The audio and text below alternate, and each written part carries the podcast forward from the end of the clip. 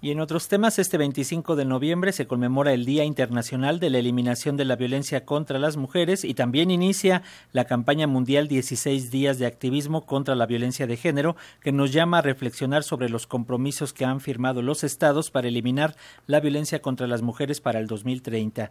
Agradecemos que se encuentre vía telefónica la diputada por Morena aquí en el Congreso de la Ciudad de México, Ana Francis Moore, quien además es presidenta de la Comisión de Igualdad de Género, que podamos eh, analizar un poco de estas fechas. ¿Cómo estás, Ana Francis? Un gusto saludarte.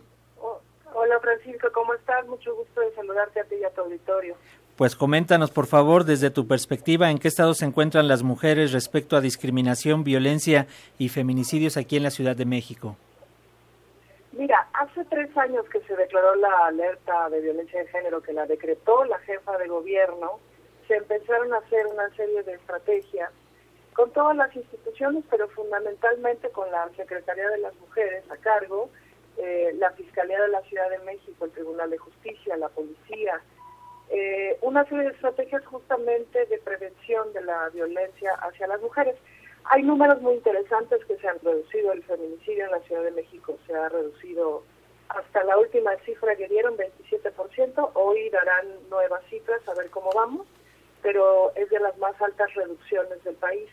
Pero lo que es interesante es como la estrategia que lleva eso.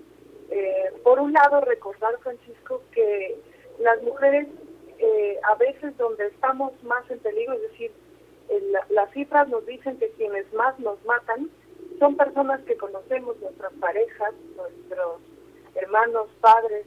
Entonces, a partir de ahí hay una estrategia muy interesante de ir desmontando las violencias que se construyen y que hacen que se llegue hasta el feminicidio. Tenemos que hablar de la violencia familiar, ese es un tema que está pendiente eh, y que está pendiente mejorar las estrategias. Pero hay cosas, me parece que son muy positivas. Por ejemplo, la línea asterisco 765, que es la primera vez que tenemos una línea especializada de atención a la violencia, ya lleva unos varios meses dando muy buenos resultados. Eh, y te atienden personas especializadas que saben exactamente a dónde dirigirte, que saben exactamente a qué institución canalizarte.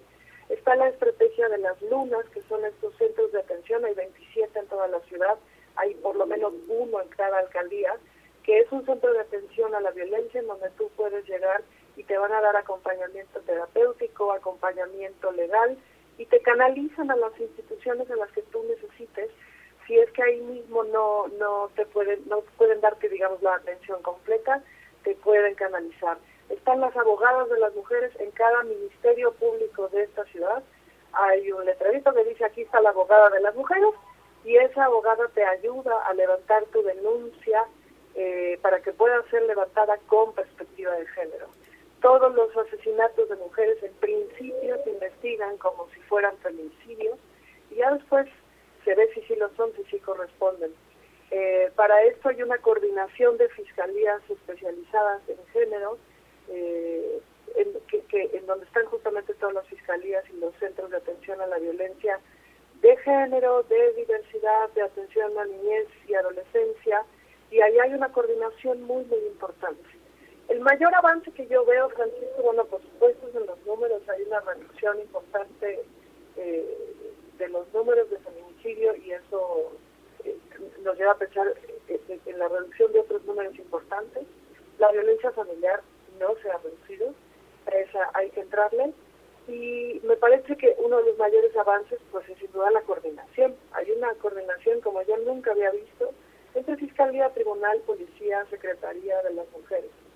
Y yo te cuento por otro lado una buena noticia desde el Congreso de la Ciudad de México, es que ayer se aprobó en comisiones y esperamos que el martes se apruebe en el Pleno una iniciativa para colocar la violencia vicaria en la ley de acceso de las mujeres a una vida libre de violencia. ¿Esto qué significa? Significa nombrar por primera vez la violencia vicaria entre los tipos de violencia de género. La violencia vicaria es aquella violencia que ejercen los hombres hacia las mujeres, es una violencia que se ejerce hacia las mujeres a través de sus hijos, lastimando a los hijos, llevándolos, secuestrándolos y hasta el extremo de matarlos con tal de lastimar a la mujer. Bueno, eso se llama violencia vicaria. Eh, gracias al trabajo de las organizaciones de la sociedad civil que se acercaron a varias diputadas y que las diputadas de todos los grupos parlamentarios nos pusimos de acuerdo. Eh, se genera este dictamen, se genera además este dictamen trabajando conjuntamente con Tribunal, con Fiscalía, con Secretaría de las Mujeres, lo cual quiere decir que en cuanto entre en vigor ya hay una comprensión importante del asunto para que se pueda aplicar. Eh, esperamos que pase el martes en el Pleno por mayoría. Ana Francis. Eh, por consenso. Sí, Ojalá y así sea. Ana Francis, en este sentido te preguntaría, ¿cuál es el trabajo que falta por hacer, eh, por ejemplo, con la sociedad, con la base? Porque si bien ya nos comentas que hay muchos programas, hay leyes, hay legislaciones, la realidad es de que hacia abajo pareciera que no está permeando y desgraciadamente, eh, si bien los números nos señalas que van hacia la baja el feminicidio, la violencia, como bien señalas también doméstica, eh, no cesa y continúa. ¿Cómo trabajar con la sociedad de abajo para que podamos lograr realmente incidir en la disminución real?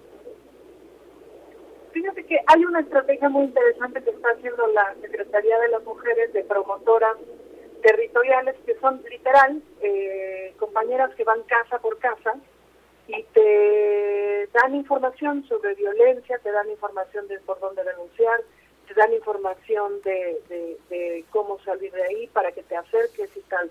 Esa es una estrategia que me parece que va a jalar muy bien, que está jalando muy bien y que va a ir jalando mejor, porque además se va generando comunidad, van generando